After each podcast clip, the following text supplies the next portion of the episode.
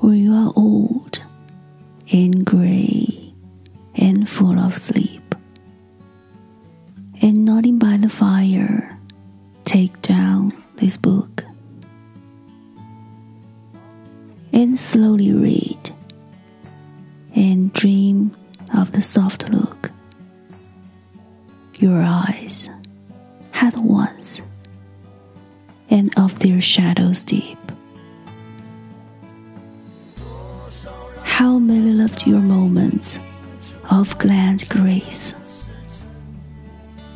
and loved your beauty with love false or true. But one man loved the pilgrim soul in you and loved the sorrows of your changing face.